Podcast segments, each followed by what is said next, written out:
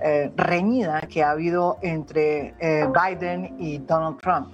A pesar de que el presidente Donald Trump salió a declarar su triunfo cuando ni siquiera se habían terminado pues los conteos de todas las votos que se habrían hecho o producido en esta contienda, eh, pues eh, la verdad es que eso causó un escosor eh, que ustedes, los que están invitados acá, me dirán hasta dónde va a llegar, pero la verdad es que a la última, digamos, revisión que uno hace de esa aguja que tiene New York Times, además, es que según esa aguja, es que mm, Biden está a seis colegios electorales, votos electorales, pues a seis votos electorales de llegar a los 270 para poder eh, eh, para poder entrar como el nuevo presidente a la Casa Blanca. Entonces, eh, ese es el, el, estado actual de las cosas, la manera como se hacen las elecciones en Estados Unidos es realmente distinta y estamos pendientes del estado de Nebraska, que serían esos seis votos porque tiene seis votos electorales. Esa es la idea en que estamos pero por eso los que están aquí invitados, espero que me den todas las luces y, me respondan todos los interrogantes que tenemos sobre esta carrera eh, por el poder eh, a, la Casa Blanca, que realmente ha resultado más reñida, muchísimo más reñida de lo que todos nos imaginábamos. Adam y Saxon, como siempre, ayer estuvo 15 minutos nomás porque tenía muchísimos compromisos, tuvimos todos los problemas técnicos ayer. Bienvenido hoy, Adam. Gracias. Esto es un placer tenerlo de nuevo aquí. Como bien saben ustedes, Adam es director para la Veeduría de Defensa de Bola. También está Sandra Borda. Bienvenida aquí, eh, una eh, persona que es internacionalista, profesora, investigadora del Departamento de Ciencias Políticas de la Universidad de los Andes y autora de varios libros sobre política internacional. Bienvenida. Muchas gracias por la invitación. También está Gabriel Silva, ex embajador de Colombia en Estados Unidos y ex ministro de Defensa, nada más ni nada menos. Bienvenido aquí, Gabriel Silva. Gracias, María Jimena. Me alegra mucho volver a estar acá con ustedes. Bueno, y también está otra persona que trabaja mucho, o sea, que ha trabajado y estudiado muchísimo eh, toda esta relación bilateral Colombia-Estados Unidos, que es Daniel García Peña, excomisionado de paz, eh, que además es un muy conocido en la historia de la historia de los Estados Unidos. Bienvenido aquí, Daniel. Uy, me sonó aquí. Buenas noches, María Jimena. Buenas noches a Sandra, Gabriel y Adam y, a todos los que nos están escuchando. Bueno, entonces ustedes me van a decir si esto es eh, lo que está pasando. Estamos a seis votos de llegar, de que Biden, eh, de votos electorales, de que Biden complete los 200, que se, 270 que se necesitan para integrar el colegio electoral y que permitiría pues eh, la llegada de Biden a la Casa Blanca. Adam, eh, y es la primera pregunta que hago a todos. Eh, esa, eh, pensaste, la última vez que hablé contigo, decías que tú no tenías en, dentro de tus pronósticos a Florida, tú no tenías, pero la pregunta que yo hago es si tú pensaste algún día en todos tus cálculos que esto iba a ser tan reñido, tan complicado y tan difícil, porque sí ha sido, y, y si y si, mm, como pensamos, Biden va a ganar, porque de pronto Nebraska o incluso Georgia, ustedes me van a decir qué va a pasar ahí, ¿cuál es realmente eh, el desafío que enfrenta eh, Biden si gana así difícil con ese triunfo tan, tan estrecho? Adam. Pues otra vez, gracias por invitarme, es un gusto estar de nuevo. Ah, yo sí había pensado que iba a ser reñido. Ah, el martes de la semana pasada yo puse en Twitter un mapa donde Biden gana 306 votos. Si gana estos 270, más Pensilvania, más Georgia, yo me acierto totalmente. Pero ah, yo había pensado que algunos estados hubieran sido menos reñidos, uh, especialmente Nevada y, y Wisconsin y Michigan, que sí, Biden está ganando esos por medio porcentaje hasta dos puntos porcentuales, pero las encuestas eran mucho más amplias, era un gran fracaso de las encuestas. Mm. Ah, y el resultado de eso es sí, claro, Donald Trump, si logramos sacarlo físicamente de la Casa Blanca, va a seguir con bueno, va a seguir siendo el, segundo candidato más votado en la historia de las elecciones de Estados Unidos. Ah, va a salir, aunque está saliendo con 48, 47%, uh, va a tener ese mandato que le dan sus seguidores. Entonces, si quiere un programa en Fox News, si quiere seguir en Twitter, le puede robar muchos días de, de los noticieros a, Biden durante su presidencia. Va a hacer mucho ruido. Sí, Biden, Sandra, eh, Biden es el presidente, como decía Adam, eh, em, uno de los presidentes que, pues creo que el presidente más votado, el candidato Biden, candidato más votado a la presidencia de la República con 70 millones eh, de, votos, o sea, una cosa rarísima en la democracia americana que es tradicionalmente una democracia donde la gente mayoría, mayoritariamente no vota. Mm. Sandra, su primera impresión y, y, qué es lo que más resaltaría usted de todo lo que está pasando. Pues yo creo que para empezar, María Jimena, lo que llama más la atención y que produce el resultado que usted está mencionando parcialmente es el hecho de que salió muchísima gente a votar, mucha más gente de la que salió eh, hace cuatro años. Eh, todavía no tenemos claro cuál es la demografía de los, que, de los votantes nuevos.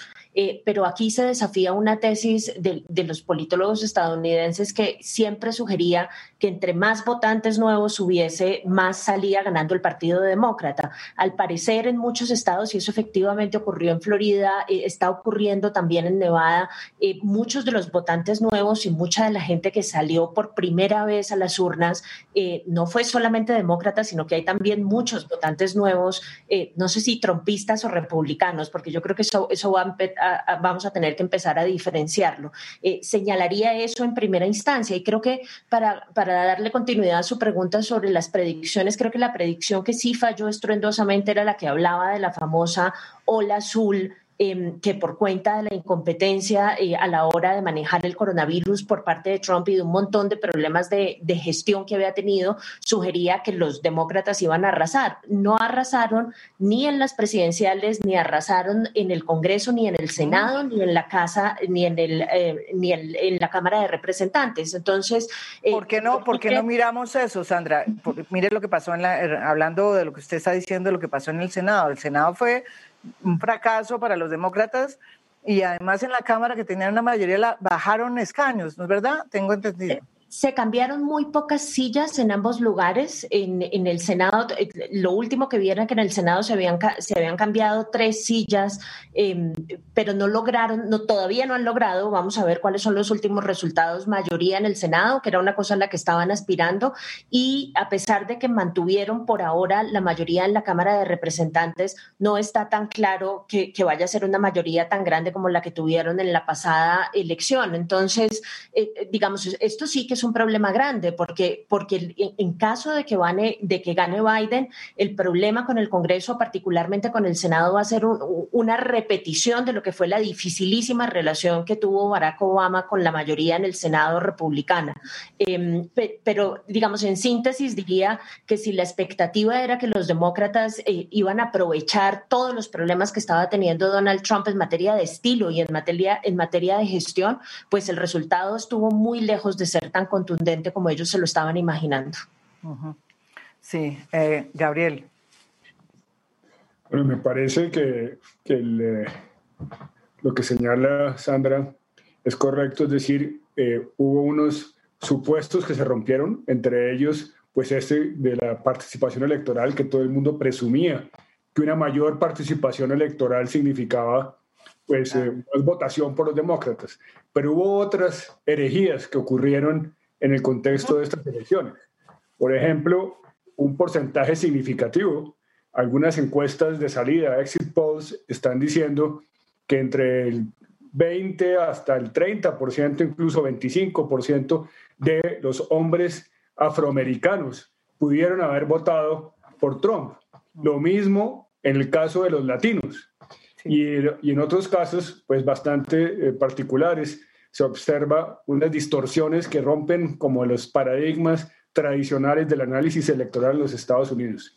Creo que lo que estamos observando aquí es una nueva política que ya se consolida, es una política de polarización y es una política también de rechazo a, los, a las visiones convencionales que teníamos y que tenemos los que creemos en una, una política liberal, una política democrática eh, están siendo cuestionados. La mentira triunfó, las redes y las distorsiones en las redes triunfaron, el, engaño triunfó, la enfermedad del COVID fue irrelevante a la hora de la verdad. Entonces, todas esas teorías que teníamos nosotros han sido desmitificadas en esta elección y creo que nos obliga a todos a reevaluar la perspectiva analítica.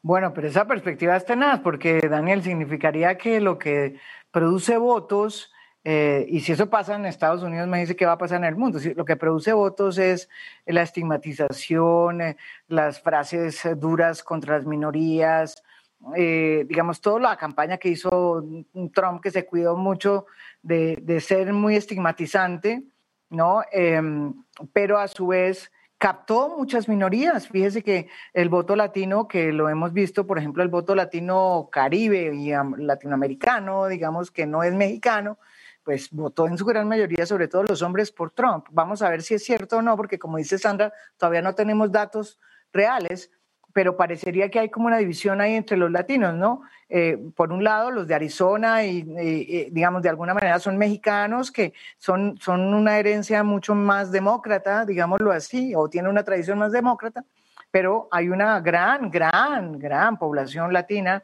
que votó por Trump, eh, sobre todo hombres. Eso es lo que dice. ¿Qué, qué, qué nos dice de todo esto usted, que tanto analiza tal la política norteamericana?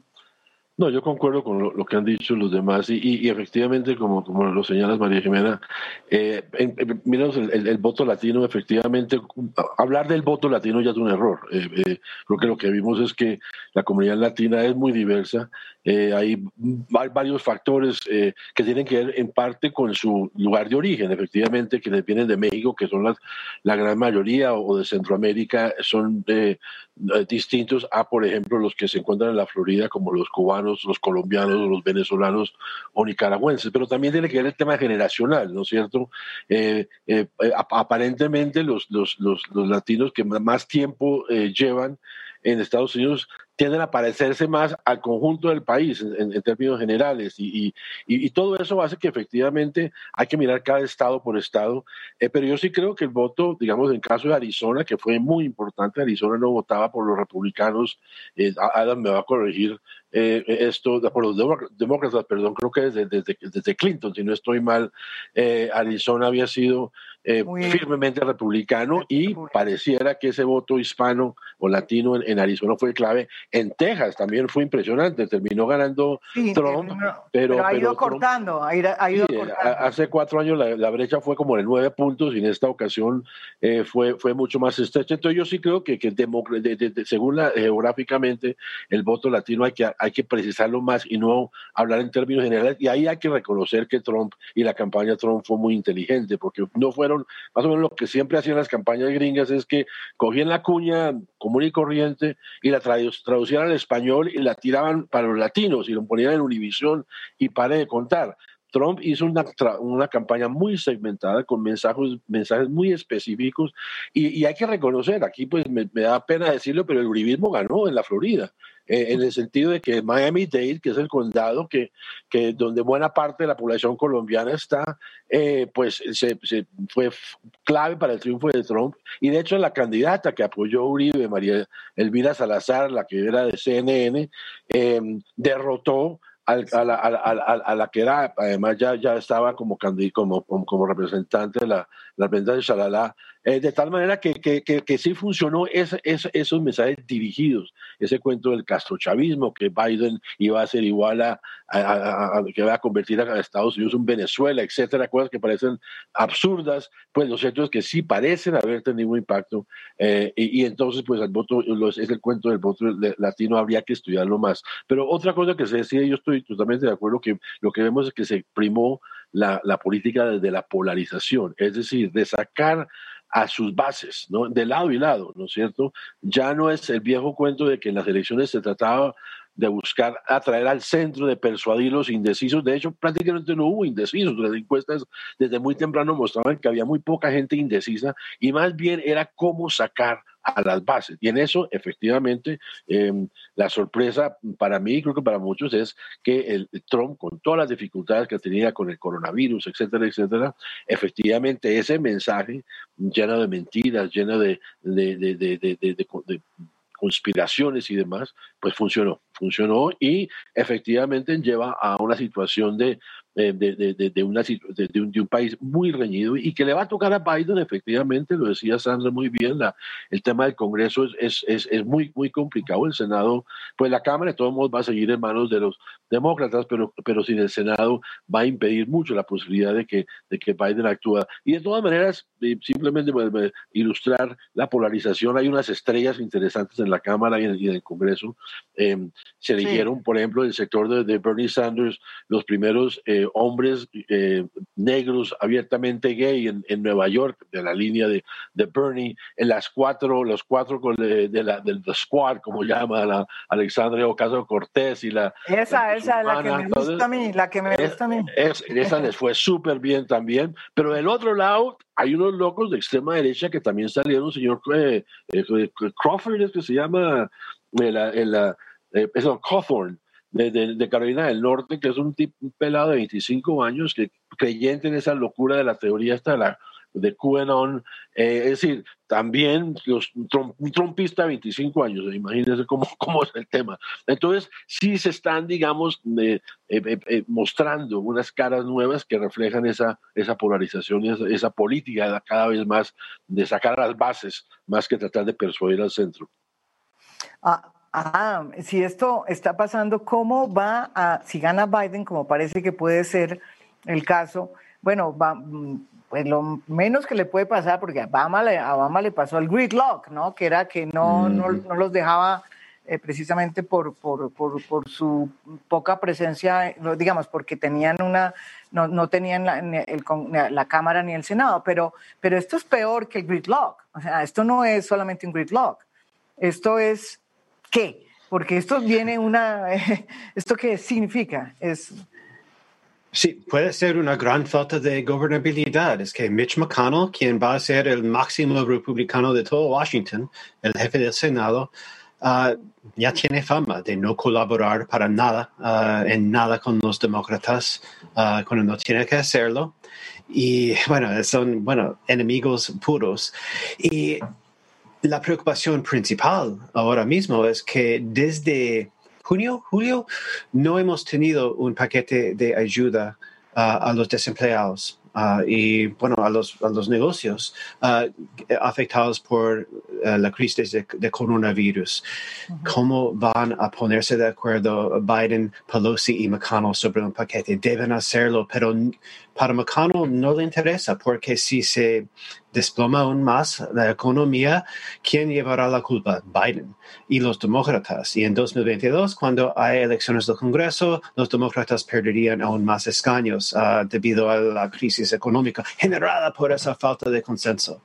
La única cosa que me da esperanza es que Joe Biden pasó como, no, ¿cuántos? Como 40 años en el Senado, 38 años en el Senado, y sabe cómo manejar esa, esa Cámara del Congreso, sabe tal vez cómo hacer alianzas y compromisos y intercambios uh, con algunos republicanos quienes resisten un poco a, a, a, a a McConnell y tal vez puede encontrar algunas maneras de sacar adelante legislación cuando realmente lo necesita. Uh, Barack Obama no tenía ninguna idea de cómo manejarse en el Congreso.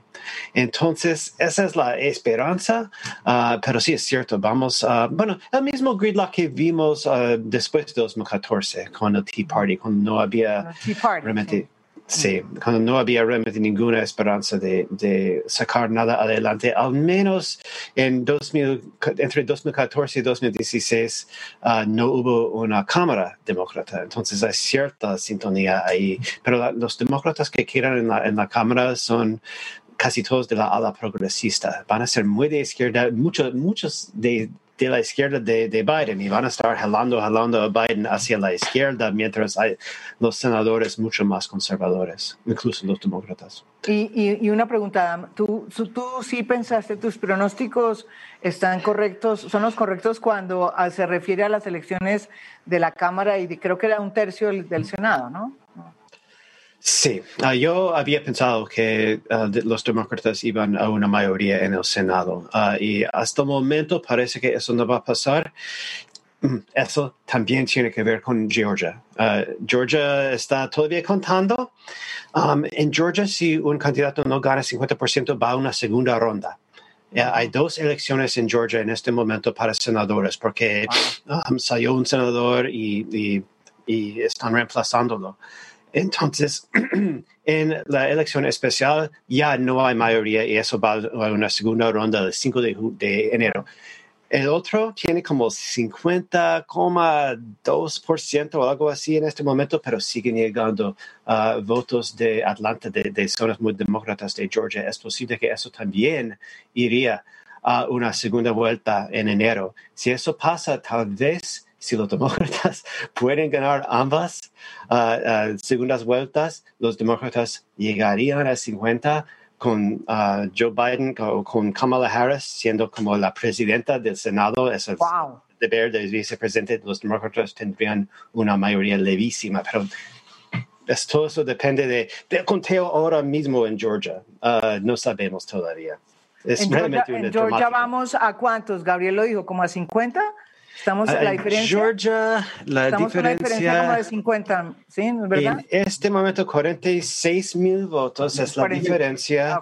Dicen con como 130 mil votos de correo para contar más o menos 100 mil de las ciudades de Atlanta y Savannah y sus alrededores. Entonces, Biden sí tiene una posibilidad importante de ganar Georgia y dicen que van a terminar ese conteo esta noche. Vamos a saber.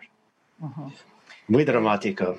No, muy dramático, ¿no? Es verdad. Sí. Eh, eh, sí, eso es una de las cosas. Gabriel, usted, em, sobre esa experiencia que usted que ha estado de, eh, de embajador en Washington, o sea, ¿qué es lo que puede cambiar y ya entrando pues en materia no solamente de lo que mm, va a pasar en Estados Unidos, sino lo que, lo que puede pasar, por ejemplo, para la relación bilateral había cuenta de que hubo, como dice Daniel García, pues un partido que le jugó a Florida, ¿sí?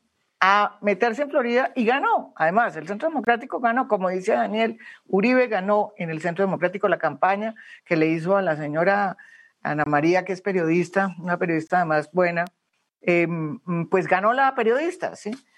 ¿Qué, ¿Qué significa, usted que ha sido embajadora allá, qué significa, qué va a cambiar si es que realmente va a cambiar algo?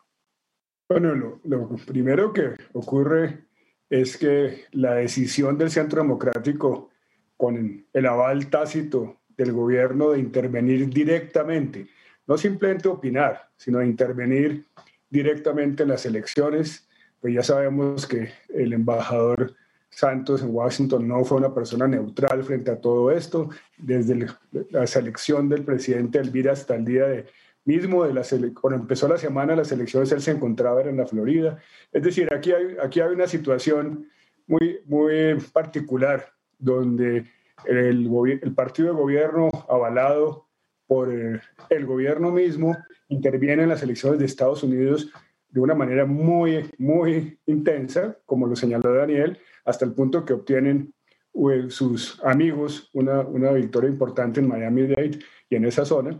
Pero eso quiere decir que se rompió el consenso bipartidista en torno a las relaciones bilaterales.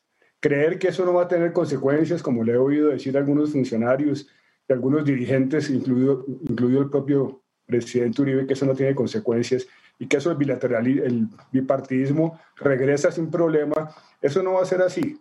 Eso no va a ser así, eso no ocurre así en la política americana y creo que eh, vamos a tener consecuencias severas, en particular en, que la agenda demócrata en el Congreso, en particular en la Cámara, no va a ser muy amable con Colombia en temas que conoce muy bien Adam, como los derechos humanos, y creo que en ese, ese flanco débil de este gobierno va a sufrir muchísimo de la presión de los Estados Unidos y creo que a nadie le sirve, hablando en términos generales del país, una, una sociedad bloqueada, un gobierno bloqueado como vamos a tener en los Estados Unidos como resultado de estas elecciones.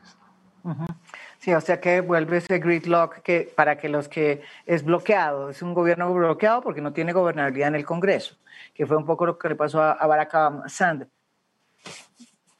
No, simplemente eh, quisiera añadir un caveat al punto sobre, sobre el triunfo del uribismo del que hablaba eh, Daniel en, en, Miami Dade, porque pues e, efectivamente Trump aumentó su cantidad de votos, pero realmente ese condado lo ganó Biden. Entonces se cerró un poco la diferencia si uno lo compara con las elecciones eh, pasadas. Efectivamente a Hillary Clinton le fue mucho mejor de lo que le fue a Biden y sacó una diferencia más grande, pero digamos ese condado sigue siendo demócrata. Entonces es, es, es, es, un triunfo relativo en la medida en que lograron aumentar votos allí, el, el trumpismo, pero, pero no es un triunfo tan decisivo, diría yo, de la estrategia que siguió el, el Centro Democrático eh, digamos, de incentivar este voto eh, en contra del chavismo. Em, la otra cosa que quería agregar eh, cuando estaban discutiendo el, tema de Arizona es que creo que Arizona efectivamente tiene una relación con, el, con el comportamiento del voto latino que vamos a tener que, que observar y estudiar cuando salga, digamos, el, el voto desagregado, pero... Hay, hay, algo que estaba diciendo el New York Times hace, hace pocas horas que es bien interesante y es que hay que recordar que Arizona finalmente es el estado, el héroe del estado de Arizona es John McCain, que fue, digamos, la pelea, eh, claro, es la pelea. Una relación fatal con Trump durante, pues, durante toda la campaña eh, anterior. Entonces, eh, eso sumado al hecho, cuenta el New York Times, de que Trump siempre fue muy reticente de, visitar Arizona y no le dio mucha importancia, digamos, puede ser algo que les esté costando eh, hoy muchísimo. Entonces, digamos, hay una cantidad de variables que explican estas, estos comportamientos electorales que son un poco raros en estos estados. Em, lo, que está sucediendo arriba en el Rust Belt, en, lo que llaman el, cinturón oxidado, yo no he podido saber cómo traducir bien eso, pero es, es, ese grupo de estados en el Midwest arriba, industriales, em, que eran, er, eran un centro de disputa importantísimo en esta elección, porque lo que estaba tratando de demostrar la campaña de Biden era que eh, esa, esa convocatoria de Trump a la clase trabajadora estadounidense a través del Make America Great Again y a través del proteccionismo em, eh, económico y comercial frente al resto del mundo, eh, necesitaba ser desafiada por un hombre que también viniera de la clase trabajadora como Joe Biden. Por eso la cosa no funcionó tan bien con Hillary Clinton hace cuatro años, porque era muy difícil, digamos, construir el argumento de que Hillary Clinton había salido de la clase trabajadora, pero Joe Biden tenía un, argumento un poco más contundente allí y creo que eso funcionó en, Wisconsin, eso funcionó, pues está funcionando, pareciera en Michigan, eh, no funcionó desafortunadamente en, en Ohio. Eh, luego, ahí, ahí hay un cambio de comportamiento que a mí me parece interesante, no es un cambio de comportamiento tan contundente, insisto, como lo estaban esperando los demócratas, pero creo que la relación de la clase media trabajadora estadounidense de esa parte del país eh, está cambiando sustancialmente frente, em, digamos, al, al, al Partido Republicano y frente particularmente a la figura de Trump, eh, que, siempre se presentó como una figura reivindicatoria del mal lugar en el que había quedado esa clase trabajadora después pues, del quiebre de todas las industrias y de todos los efectos que tuvo la globalización sobre esa parte del país. Sí, es cierto, es bien interesante. Michigan State, imagínense, es todos los blue collars. Eso, eso, es cierto, pero una, una pregunta, Sandra. Eh, usted Em, como hice la misma pregunta Gabriel, eh, ¿en qué podría quedar, por ejemplo, una persona como Francisco Santos o la política bilateral? Porque pues una de las primeras cosas que vamos a tener es, bueno, ¿qué fue lo que pasó con, con, con Colombia? Em, ¿Habrá efectos o como dice aquí, lo dijo ayer José Félix Laforí, hombre, esa vaina no va a pasar nada? Va a pasar, eso dijo José Félix aquí, que eso no iba a cambiar nada. Eso se llama pensar con el deseo bien en serio.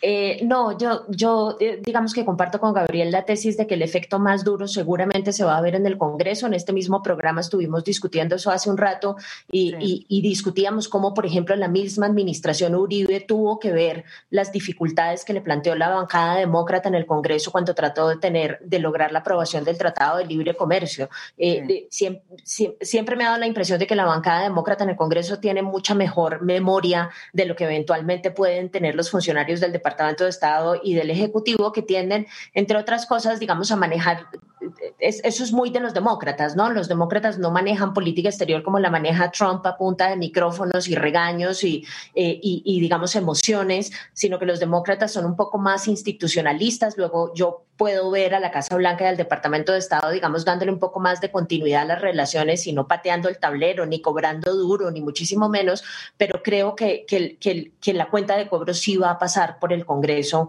Em, y, digamos, vamos a tener que ver la forma en la que eso se manifiesta. Así es, hay que recordar que el, manejo del presupuesto dedicado a la ayuda internacional en Estados Unidos se aprueba en el Congreso, no lo, no lo decide el Ejecutivo. Entonces, ahí seguramente vamos a tener que ver efectos. Em, y pues como le dije en algún momento, yo creo que esto, esto fue una apuesta supremamente arriesgada, em, que hubiera podido salir bien, todavía puede salir bien en caso de que gane Trump, pero en el Congreso, manteniéndose las fuerzas como se han mantenido, yo creo que la cosa no, no, no les terminó funcionando. Entonces, pues creo que la lección es una lección que ya habían aprendido las élites colombianas en materia de política exterior y los tomadores de decisiones, y es que eh, en, esta, en estos procesos electorales en, países que son tan supremamente importantes para Colombia, es mejor actuar con cautela eh, y no ponerse a hacer apuestas tipo Taur que lo pueden terminar dejando uno muy mal parado.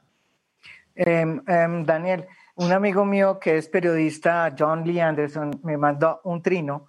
Eh, me dice, estamos como Haití, más o menos eh, diciendo, un poco diciendo de la, lo, grave que ha pasado en, Estados Unidos y es que sea, no, no, como Haití, pues peyorativamente Haití, no se trata de, de hablar mal de Haití, pero digamos, eh, sí hay un deterioro, digamos, o, como Colombia, podemos decir igual, Mm, hay un deterioro, ¿no es verdad?, de, las formas democráticas en, el principal pues, lugar donde la democracia siempre ha sido un fortín importante. Eh, eso, eso se nota en la manera como no solamente pues cómo se ha mm, podido intervenir un partido aquí y allá, o sea, una cosa impresionante, un partido colombiano que, que decide participar en la política interna de allá, pero también porque pues se han em, roto una cantidad de, digamos, de formas, ¿sí? Eh, ¿qué, ¿Qué es lo que va a pasar de aquí en adelante? O sea, no solamente con la política lateral colombiana, ¿qué es lo que va a pasar en ese sentido? Yo, pienso que lo que, lo, que dice John Lee Anderson pues tiene mucho sentido porque efectivamente se están viendo escenas y discusiones en Estados Unidos que jamás se habían pensado posibles. Eh, y efectivamente yo comparto el optimismo de Adam y, lo que parece ser una tendencia hacia el triunfo de Biden, pero ahí no termina la película. Ya eh, Trump ha dicho que, que eh, va a demandar, van a, ya está hablando de fraude. Eh, nunca se había especulado en Estados Unidos un presidente que no reconociera la derrota y que no hiciera una transferencia pacífica del poder. Es una situación absolutamente insólita. Eh, hay, hubo, eh, y todavía existen ciertos miedos, aunque no ha pasado nada, afortunadamente, pero, pero de que de hecho creo que Adam fue el que... Casa Blanca, en la Casa Blanca. Sí, exacto, y pusieron, eh, la, la, gente puso, eh, eh, tapó sus ventanas en caso de violencia y han comprado armas y, y las milicias estas en, en, en, en estados como Michigan, pues se teme que pueden actuar. Es decir, hay unas situaciones que eran absolutamente insólitos en los Estados Unidos y demuestran que efectivamente lo que está de por medio no son, no son, unas diferencias ideológicas o políticas, sino cuestionamientos a fondo de la, de la democracia y, y es insólito que un presidente en ejercicio no solamente mm, no reconozca los resultados, sino que de alguna manera está instigando a la violencia. Es una cosa realmente eh, que, que no, no, se había visto antes. Ojalá, hasta ahora, repito, no ha pasado nada, pero eso sí demuestra cómo, cómo efectivamente estamos ante una situación que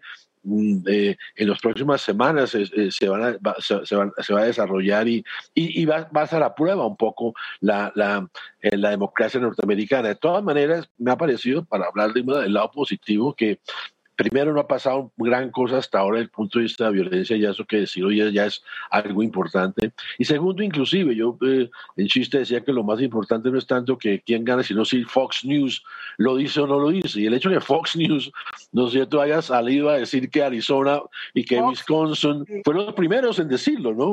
Eh, entonces, eso me parece que para, para, para, para Trump y para el trumpismo también debe ser un golpe muy duro de que de pronto hay ciertas personas, aún en Fox News, que dicen, carajo, el tema de la democracia es algo muy serio, no podemos jugar con esto. Entonces, hay, hay, hay ambas cosas, pero, pero volviendo también a tu pregunta sobre Colombia, comparto plenamente con lo que dijo Gabriel, lo que han dicho los demás, eh, pero, pero otro tema que, es, que, está ligado y es que no es solamente intervención de Colombia o del Centro Democrático en la Florida, sino viceversa. Vemos cómo ha habido cada vez más una especie de hermandad de las derechas em, e, en América Latina, el tema de Venezuela ha sido un elemento aglutinador con, eh, eh, con ciertos sectores del Partido Republicano, de Marco Rubio y demás. No olvidemos que cuando Álvaro Uribe lo, le, dictaron eh, arresto domiciliario, el vicepresidente Pence mandó un Twitter en solidaridad es decir, hay, hay, de lado y lado, digamos, unas, el hecho que Trump utilizó en su discurso de campaña la idea de que el acuerdo Biden-Obama-Santos con los carteles de la droga, que es el discurso pues, del, del uribismo. Es decir, hay una, unos elementos que van más allá de simplemente un oportunismo del centro democrático, sino también unos, unas, unas para, para, para, para la derecha norteamericana, Álvaro Uribe es un héroe en América Latina. Entonces vemos que, que eso hace también parte de este nuevo, nuevo escenario y concuerdo plenamente con lo que decía Sandra y Gabriel. Yo sí creo que el Congreso norteamericano no va a estar mirando no recuerdo, no, no, olvides ahí, María que estuvimos en este programa precisamente con el congresista Jim McGovern, que nos leyó exactamente lo, que, lo que dice en la resolución, que entre otras cosas, Adam, hay que preguntarle qué pasó con eso, porque eso, eso se aprobó y le dieron 120 días, si no estoy más, al Departamento de Estado para determinar si los recursos norteamericanos fueron utilizados ilegalmente por el ejército colombiano en los, No han aprobado el proyecto todavía todo lo aprobado. Pero bueno, eso es una, una, señal de lo que puede pasar por parte de los demócratas eh, eh, eh, y con el, tema del, del, acuerdo de paz. Este mismo amigo McGovern escribió una carta con 90 y no sé cuántos congresistas respaldando, diciendo palabras más, palabras menos, Estados Unidos tiene que obligar a que Colombia cumpla con el acuerdo de paz y que el señor Duque cumple con el acuerdo de paz y que dejen de matar líderes sociales y demás. Entonces yo creo que esa línea, digamos, a favor de acuerdo de paz eh, y, va a ser mucho más, más, más, más, más claro en, en, el Congreso. Pero por otra parte, también para matizar un poco, lo cierto es que Biden va a llegar con muchos líos eh, eh, los cambios no pasan de un día para otro. Colombia no está en el alto en, las prioridades. Entonces, eso no pasa de un día para otro. Yo creo que Biden, con esa situación de dificultad que va a tener internamente, va a estar seguramente en otros temas. Entonces, yo diría que el gobierno Duque tendrá un, compás de, espera, pero que la cuenta de cobro llega, llega, y eso, eso en eso estoy totalmente de acuerdo. Bueno, eh, tu, apreciación sobre qué significa que en el país más, eh, país como los Estados Unidos, el presidente eh, con Donald Trump haya salido em, a hacer lo que ya muchos habían pronosticado, entre otras Bernie Sanders, de que iba a hacer precisamente lo que hizo, que es eh, salir a decir que, em, a declarar pues que él era el ganador cuando no se ha terminado la, el conteo, pero además a denunciar eh, y, a tratar de que parar el conteo en ciertos estados como Michigan, en fin. Eh, eso, eso era una cosa que ya Bernie Sanders había dicho y muchos otros analistas habían dicho que iba a pasar. Pero cuando pasa, es que sí a uno le impacta, quiero decir. De todas formas, a uno le impacta. ¿Cómo entiende uno esto que esté pasando en Estados Unidos? Es algo que nunca ha pasado en Estados Unidos, entonces no sabemos exactamente cómo va a ser el desenlace. Yo diría, pero en este momento, si Trump, eh, los trumpistas han puesto uh, demandas, ¿dónde? En Pensilvania, creo que en Georgia y en Michigan o Wisconsin.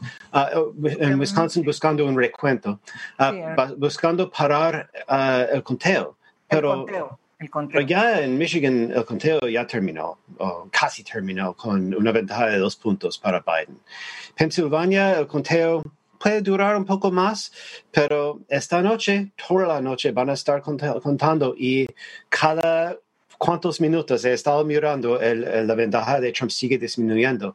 En algún momento Biden va a estar delante y no hay por qué uh, parar el conteo. En Georgia dicen que probablemente antes de la medianoche van a terminar contando, más o menos. Y entonces ningún juez va a actuar antes de la medianoche para esto, creo yo, ordenando un, uh, que, que, termine el conteo.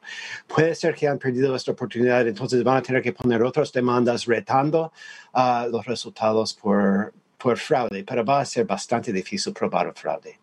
Ah, ah, y, de hecho, con la excepción de Georgia y tal vez Wisconsin, que tiene a margen de, de 20 mil votos, los márgenes son estrechos, pero son en los decenas de miles de votos. Uh, difícilmente podría haber tanto fraude, creo yo. Entonces, ¿qué pasa si Trump gasta sus opciones legales Uh, en nuestro sistema federal, los secretarios de Estado de todos los estados reportan sus resultados al gobierno, al gobierno federal. Se reúne en, en diciembre um, el colegio electoral. Tal vez van a tratar de fregar con el colegio electoral, no sé. Uh, pero el colegio electoral se reúne para hacer su voto, que es como más ceremonial normalmente, uh, y Biden es el nuevo presidente. Si Trump, en ese momento, si Trump no quiere um, salir de la Casa Blanca, no sabemos. Hay que enviar uh, tropas para sacarlo, nadie sabe. Uh, estamos hablando realmente de ciencia ficción en ese momento. pero no, es, es difícil predecir cómo va a ir esto. Adam, y, la, y las relaciones bilaterales, eh, ¿tú, crees que, como dicen aquí ah, todos, van a hacer, eh, van a, va a haber una factura después de todo lo que va a pasar? Lo digo así de fácil, entre Colombia y Estados Unidos, para Colombia Estados Unidos no será un estorbo. Creo que la bilateralización, la, la relación bilateral va a seguir bastante cercano, la cooperación diplomático, militar, comercio, todo eso va a seguir igual, ayuda para los uribistas, el gobierno de Biden puede ser un estorbo puede estar molestando siempre sobre líderes sociales y derechos humanos y implementación del proceso de paz y los escándalos del ejército uh, y, cosas así, porque pues creo que hay una, una factura por cobrar. No van a cobrarlo de manera como martillo, pero un martillo bastante suave sobre los uribistas. Entonces, si usted no es uribista, pero es colombiano, uh, no va a sentir mucho de estorbo uh, o ningún cambio de la relación bilateral, pero um, le va a gustar ver tal vez lo que hace la gente de Biden con los revistas. Sandra.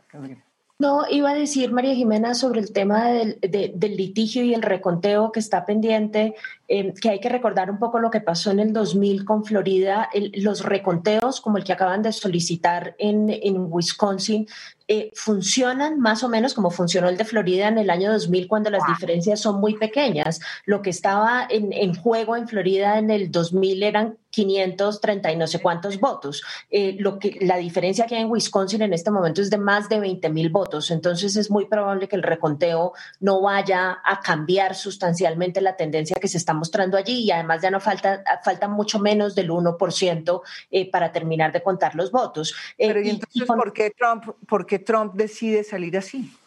Pues porque básicamente lo que van a tratar de hacer es de disputar los resultados en los lugares. Eh, eh, acuérdense que ellos ya lo habían dicho. Después de la medianoche, decía Trump hace un par de días, Después de la medianoche ya se acabó este asunto y terminó pasando, como usted decía, lo que predijo Bernie Sanders, si era que iba a haber un resultado eh, en la noche de la elección y otro resultado al día siguiente por cuenta, sobre todo de los, de los votos que se enviaron por correo, eh, que eran los que se iban a demorar más en contar. El, el mecanismo que terminó aprobando, que terminó aprobando la legislatura, por ejemplo, en, en Pensilvania, es un bendito desastre, porque lo que, lo que ellos quieren es empezar a contar los votos por correo después de que hayan terminado de contar los otros y eso los va a hacer demorarse muchísimo. Tuvieron en sus manos la capacidad de tomar una decisión distinta. Acuérdense que este sistema es un sistema federal y cada estado decide cómo maneja este asunto y tomaron la peor decisión. Entonces se van a, se van a demorar mucho. Y lo que Trump está tratando de hacer con su equipo de, de abogados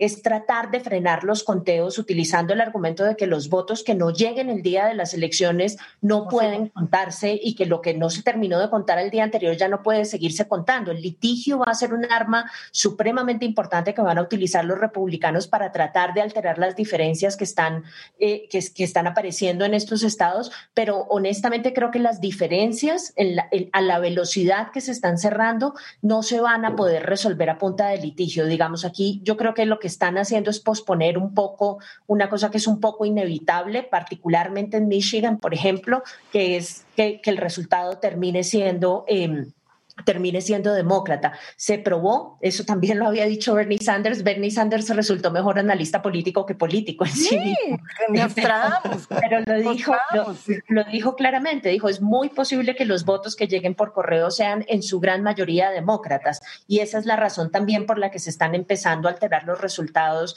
eh, en el día de hoy. No es como dice Trump que estén apareciendo votos de la nada, como por magia, sino que es que están contando los votos que, que llegaron por correo y ese es el resultado que estamos observando. Termino solamente con una cosa. Yo creo que parte de lo que va a salvar un poco la institucionalidad estadounidense de las embestidas de Trump eh, en materia de, elecciones y de sugerir que hay fraude y que hay robo de votos. Seguramente vieron a Giuliani diciendo que los demócratas son una partida de ladrones que no hacen sino robar votos por todas partes, porque decidió escoger a Giuliani para representarlo en esas causas legales, nada más y nada menos.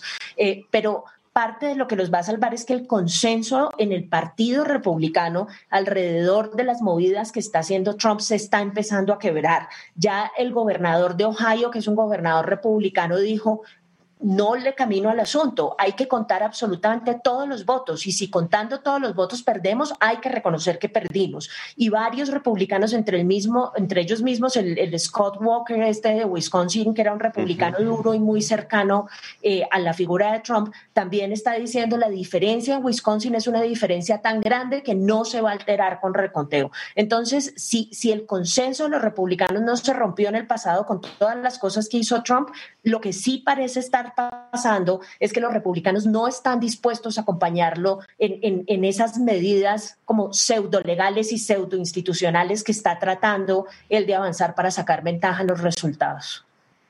Ah, Solo quiero indicar que ah, la campaña de Biden acaba de subir una página web de su equipo de transición que se llama buildbackbetter.com y donde están poniendo sus planes de, de transición y, cómo van a, establecer su nuevo gobierno. Entonces, de manera bastante sutil están haciendo su, la batalla. O por si acaso. Por si acaso, aquí Por supuesto. Gabriel, ¿en qué, ¿esto en qué va a parar? voy a recoger una idea que planteó Daniel y desarrollarla un poco, y es ¿para dónde va Trump? Yo creo que Trump está haciendo un juego muy deliberado de no perder vigencia. La tradición, y él ha roto muchas tradiciones y muchas actitudes institucionales y, muchos códigos de comportamiento que existían en la política americana que se ha roto todos para mal de los Estados Unidos. Pero en este caso, eh, yo creo que él está haciendo también toda esta campaña en favor de eh, ilustrar a sus, a sus seguidores de manera muy fanática de que aquí hay un fraude, que aquí hay un robo, que la democracia americana no, no sirve, que, que les lo robaron su mandato, le robaron su mandato, todo eso para tener una, una causa, una causa que le permita mantener la vigencia. Y creo que, como se decía, vamos a tener a un, eh, a un eh, Trump muy parecido a Álvaro Uribe, es decir, con una actividad en Twitter, una actividad política, una, una acción permanente, belicosa, muy ideologizada contra el gobierno y creo que, que eso va a perturbar tremendamente a, a, los Estados Unidos y va a contribuir a un fenómeno que estamos viendo, que quizás es un tema que valdría la pena de pronto explorar, y es que la teoría del excepcionalismo americano, que es la base de, la, de reclamar su derecho a influir en el mundo, y a vender su democracia como la más poderosa y la más maravillosa de la tierra, eso se les desbarató. Y al desbaratarse se abre un juego en política internacional absolutamente diferente y ahí verá Colombia cómo juega, cómo no lo juega y cómo se organiza el mundo para manejar un Estados Unidos disminuido en su comando de liderazgo ideológico y político. Eso va a ser un mundo nuevo, producto de lo que está pasando y no se va a curar simplemente con que gane Biden porque estas contradicciones internas en los Estados Unidos siguen irresueltas, el racismo sigue irresuelto, no lo va a poder resolver Biden con un Congreso dividido. Entonces, estos conflictos que estamos viendo no van a pasar el día que se posesione el presidente Biden. Van a seguir y eso va a seguir erosionando la influencia global de los Estados Unidos. Bueno, ese es, un tema muy interesante porque es cierto, una de las cosas que todo el mundo dice es que incluso para manejar esta pandemia, eh, si se hubiera tenido otro presidente que crea, eh, por lo menos en el multilateralismo, eh, pues de pronto se hubieran manejado de manera muy distinta, ¿no es verdad? De forma muy distinta a nivel mundial, pues esta emergencia sanitaria y, y, y, mortal, porque ha sido una emergencia que se ha llevado muchas, muchas vidas. Eh, eso sería interesante. No sé si podemos ah, hablar sobre eso, porque yo creo que es como el efecto primero que vamos a tener, ¿no es verdad, eh, Adam o Daniel, que no han hablado? O sea, es, como el primer efecto lo que dice Gabriel. El primer efecto real es, bueno, Estados Unidos ya no es Estados Unidos o sí es Estados Unidos. Y si, y si no es Estados Unidos, ¿qué va a pasar con, con ese mundo basado en, ese excepcionalismo americano que además del cual nació el multilateralismo de alguna manera, se, se plantearon muchísimas otras maneras de convivencia en el mundo que de pronto eh, ese mundo va a desaparecer, como dice Gabriel. Daniel. Sí, a ver, sin duda yo creo que la, crisis de Estados Unidos efectivamente em, lo que se refleja en la política interna eh, ha disminuido su capacidad y, eh, de, no solamente de influir, sino de, la, capacidad de Estados Unidos de tener una presencia, pues estaba eh, apoyada por su poder militar y su poder económico, pero también porque representaba unos ideales y unos principios. Eh, y, en, ese sentido, estos últimos cuatro años han sido un retroceso inmenso. Eh, y efectivamente, lo que vemos es que el señor Trump como bien lo han dicho todos acá, no va a desaparecer y, y al contrario, la, la, reivindicación que de alguna manera tuvo por esa votación tan impresionante, pues le va, le va a dar eh, oxígeno por mucho tiempo. Eh, él además, eh, con esa, ese, esa base de, de, de, de, seguidores fervorosos que lo, que lo apoyan, pues va a seguir teniendo con qué hacerle mucha, muchas dificultades a Biden, pero de todos modos ahí viene un reto muy grande para Biden y, y, y y Adam lo decía un poco al comienzo, que es la esperanza cuando hablaba de la política interna de todas maneras, Biden sí va a intentar eh, restablecer un poco eh, las relaciones a nivel multilaterales. Ya ha dicho que va a volver a intentar, eh, va a, ingresar de nuevo al Acuerdo de París sobre el cambio climático. Estados Unidos volverá a la Organización Mundial de la Salud. vamos a ver si se logra restablecer o retomar el tema de, de las armas nucleares en, en, Irán, que es un poco más enredado, pero también ha dicho que quiere volver. Entonces, yo, digamos, no va a ser fácil, por supuesto, y comparto con, con Gabriel que efectivamente ya el papel de los Estados Unidos no es el que pudo haber sido antes, pero Biden seguramente va a tener, eh, y ahí eh, buscará a, sus aliados, eh, seguramente con Alemania, con Francia, con Europa, que eran los tenía totalmente olvidados el señor Trump.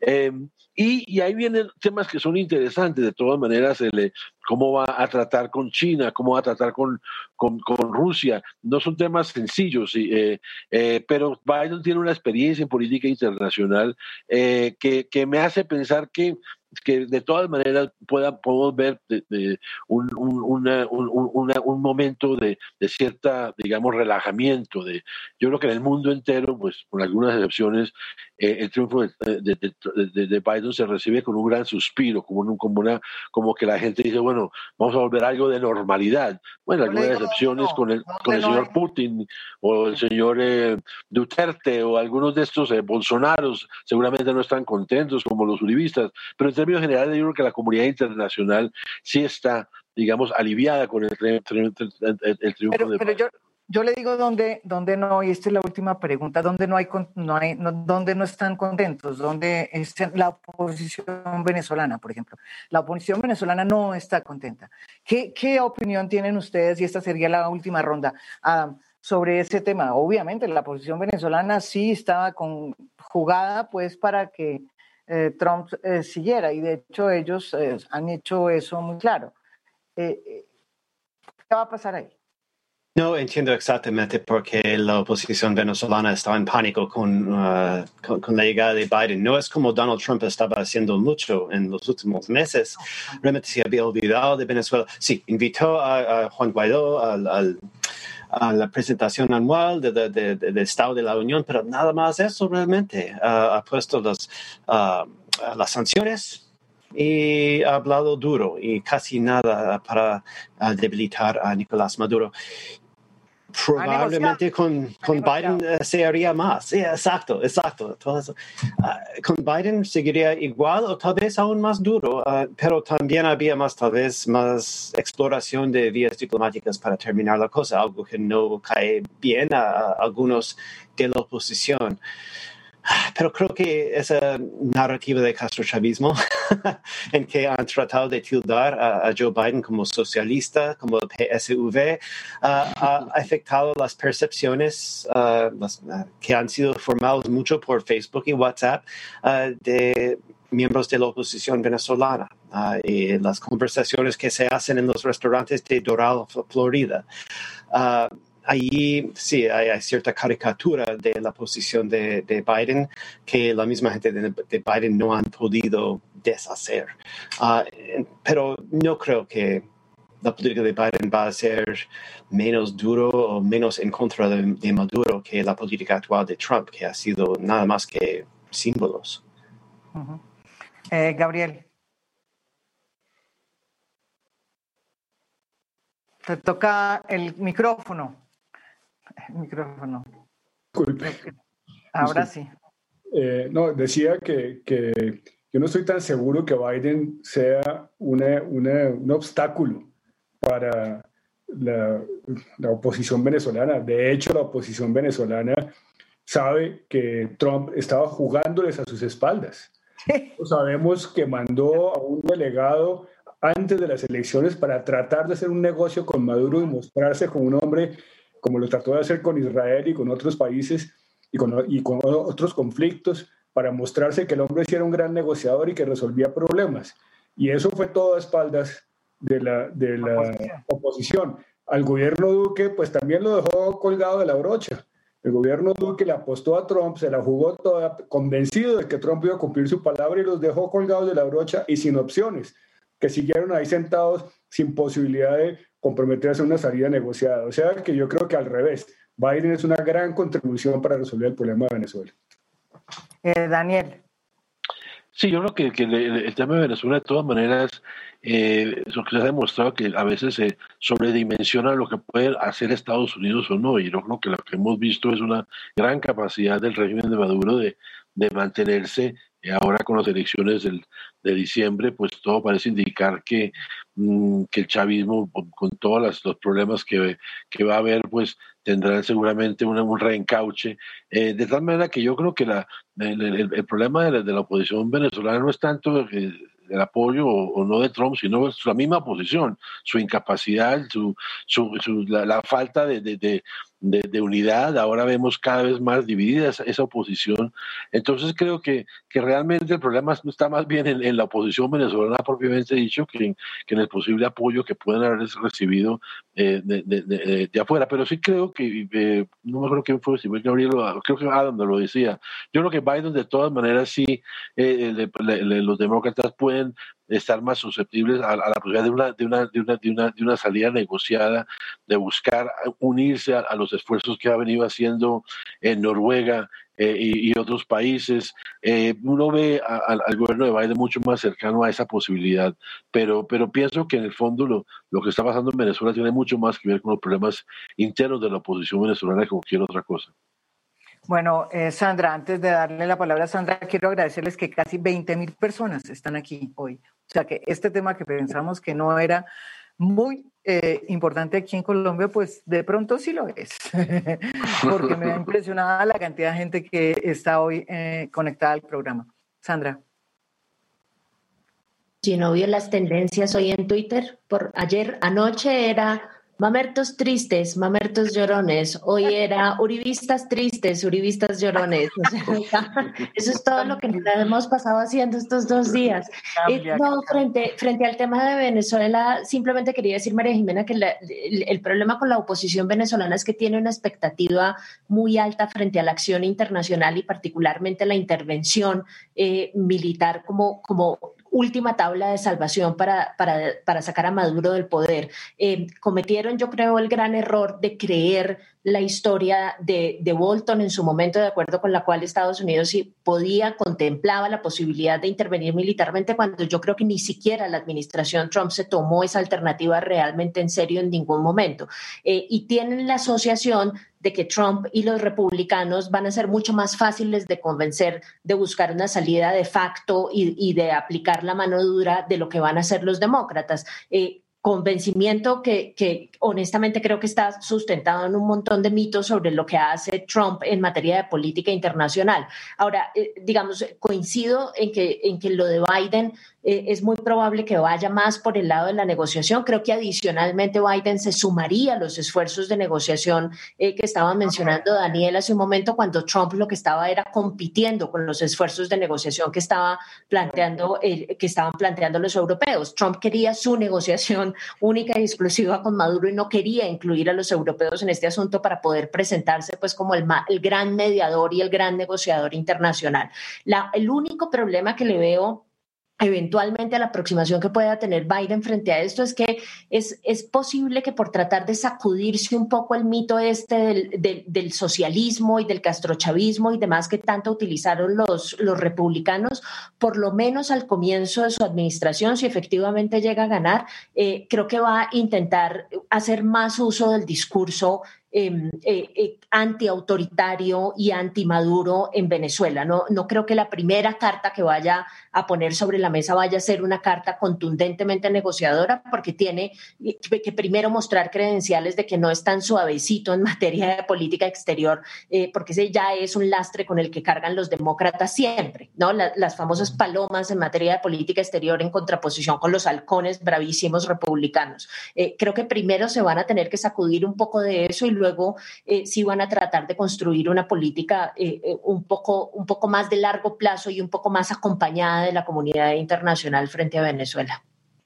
Bueno, como aquí nos, tal vez me faltaría una pregunta y es que cuando uno lee pues todo lo que está pasando en el New York Times, lee el Washington Post, ve ABC, que estoy de acuerdo, Sandra creo que fue la que dijo que lo, que ha hecho ABC a, mí también me ha gustado muchísimo, fíjese. Pero fíjese que uno de los grandes críticas que se, han centrado hoy en, los analistas es en la manera como los medios hicieron ese spin out o como se diría, montaron una historia basada en las encuestas, digamos, en unas encuestas que no acertaron y como sobre eso muchísimos medios en Estados Unidos eh, se montaron y le hicieron difusión a una versión eh, que realmente terminó siendo eso, una versión, porque las encuestas fracasaron y en ese fracaso hoy eh, la están llevando las encuestas y los medios que auparon esas encuestas. Ah, y rápido porque nos fuimos. pues los encuestadores sí están avergonzados hoy, eh, con pocas excepciones quienes lo hicieron uh, de manera acertada. Se equivocaron con la población blanca, pensaban que los más educados iban hacia Biden, pero resulta que realmente no tanto especialmente se equivocaron con las mujeres blancas, quienes en su mayoría al parecer votaron por Trump, uh, que es una sorpresa porque se pensaba que había una gran brecha de género entre la población uh, blanca, pero no pasó así. Increíble. Um, Gabriel, ¿usted qué? No, creo que, la, que lo que está demostrando esto, que ya es reiterado en diferentes países y en los Estados Unidos en particular, es que la metodología que se utiliza para medir la opinión está mandada a recoger. El paradigma actual que se utiliza de encuestas de la manera que se están haciendo con las redes sociales, con la, con la individualización del comportamiento político, eso está mandado a recoger y nos tocará reinventar el sistema de medir la opinión de una manera muchísimo más eficaz. Claro, y nos va a tocar también insistir de, de, paso en que cuando se hace análisis y se habla en los medios de comunicación, pues uno también la lleva, porque uno base, se basa sus planteamientos en las encuestas, y si las encuestas fallan, pues uno también. Eh, Daniel. No, sin duda. Eh, lo, más grave es que, es que no es la primera vez. Recordemos 2016 y se suponía, y, y yo también me declaro culpable ante los que pensaba que que, como, que, habían hecho las correcciones, que habían aprendido las lecciones del pasado, que iban a hacer las, encuestas ahora ya tomando en cuenta estos elementos de que ya la gente no tiene teléfonos fijos y que eh, el tema de las redes y demás, se suponía que todo eso lo habían tomado en cuenta y por eso, y además que estaban efectivamente eh, eh, jugando con sus prestigios. Y, y yo sí, realmente, pues no sé cuáles fueron los ajustes que hicieron, pero estoy de acuerdo que hay que hacer unos otros mucho más, más de fondo porque, porque ahí la, la, y, y, muchos casos, inclusive los, los casos que eh, de, donde estamos viendo, por ejemplo, el caso de Nevada, eso jamás estaba en los cálculos. Eh, eh, bueno, uno puede hacer la lista de donde se pifiaron en muchos casos, eh, pero, pero efectivamente sí hay unos cambios grandes y tiene que ver también de pronto con algo que, que la de la cultura política, que quién está votando. ¿no? De, antes se pensaba y, se, había una, una, especie de patrón de los votantes. Lo que está, ha mostrado es que hay mucha gente que votó y muchos de los votantes de Trump inclusive los entrevistaron y contaban en algunos de un programa de, humor en Estados Unidos cómo los, los de Trump cuando llaman los de las encuestas eh, o no les contestan porque no confían en ellos, entonces se queda, las que hacen a subregistrar el voto de Trump, o simplemente mienten y dicen que van a votar por otro porque les da eh, alguna manera para, para, para, para, para joder, como dicen, para, para engañar. Entonces sí, efectivamente el reto es muy grande y el tema de las encuestas eh, efectivamente fue el gran perdedor en la, en la jornada de ayer y de hoy. Y de hoy, sí. Sandra. Y de mañana. Pues sí. María Jimena es como la peor pesadilla de los politólogos, ¿no? Porque este es el, negocio es el negocio de tratar de predecir las, las preferencias políticas de la gente y nada que le pegamos. Ajustes sí se hicieron y se hicieron muchos. Eh, una de las críticas que se hizo hace cuatro años es que le habían puesto mucho cuidado a los agregados a nivel nacional y que había que ponerse, que, ponerse a hacer encuestas como enfocadas en los estados eh, indecisos y hacer una medición mucho más concreta y mucho más eh, pausada de los estados indecisos y eso se hizo este año. Y los resultados pues dieron lo que dieron. La gran mayoría de los estados indecisos con diferencias muy pequeñas unos y con diferencias más grandes otros daban como ganadora a Joe Biden.